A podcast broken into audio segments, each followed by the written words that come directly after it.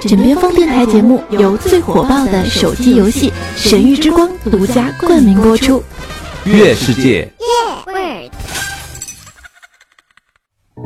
记得微笑，摩卡时光。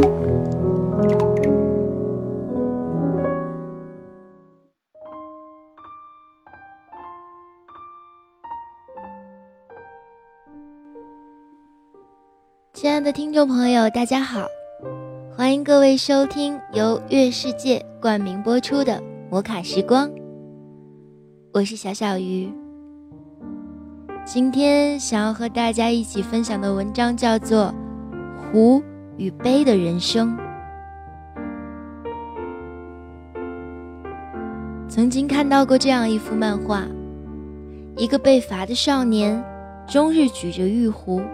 水流源源不断，永无枯竭。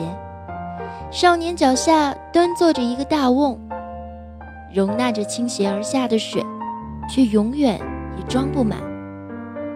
这是希腊神话中水瓶座的来历，注入与容纳。它让我想起了壶与杯。壶与杯都是与水有关的。都是容器，不同的是，一个是注入，一个是容纳。壶也要容纳，但它更多的是注入的形象，是绵绵的给予。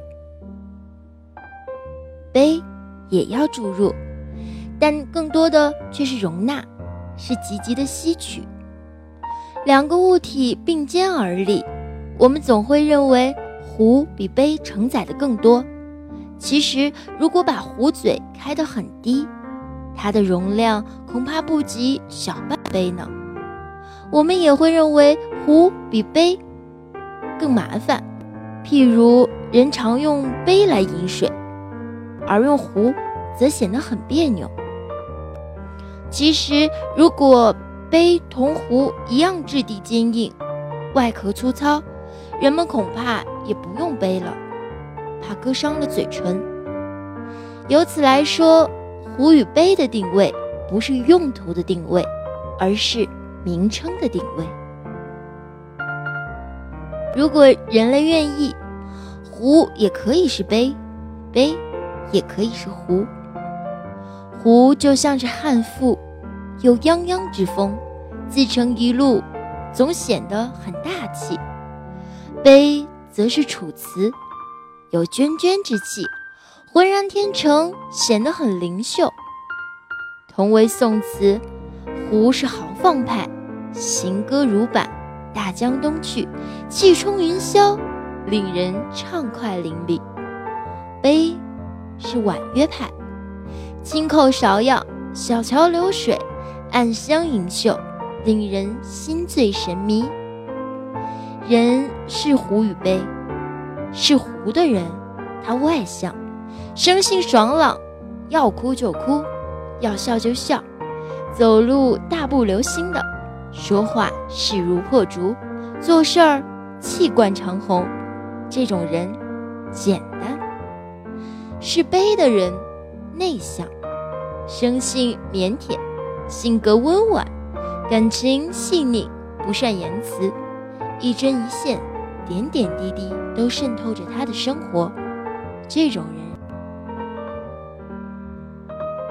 朋友也是壶与杯，是壶的朋友，属于倾吐型。他信任你，愿意同你分享他的喜怒哀乐，什么话、什么事儿，都想同你唠叨唠叨。这种朋友可能未必能甘苦，他会四处。嚷嚷着为你两肋插刀，风雨来临时，他却不一定会在你的身边。是悲的朋友，属于聆听型。他虽然不言不语，但总是你忠实的听众。他也许不会安慰你，不会甜言蜜语，但他会在你哭泣的时候，轻轻揽你入怀，默默地为你拭泪。却从来不说会为你怎样怎样。当你痛苦时，站在你身边的人永远是他。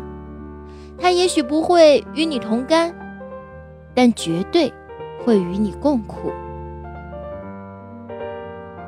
如果让我选择做人嘛，那我选择做狐，因为这样简单，生活不累；而做朋友，我一定选择做碑。我希望，无论什么时候，我都是你身边那个与你共苦的、属于聆听型的，永远会为你拭泪、轻轻揽你入怀的朋友。好了，今天摩卡时光就要到这里了，谢谢大家的收听，我们下期再见吧。拜拜。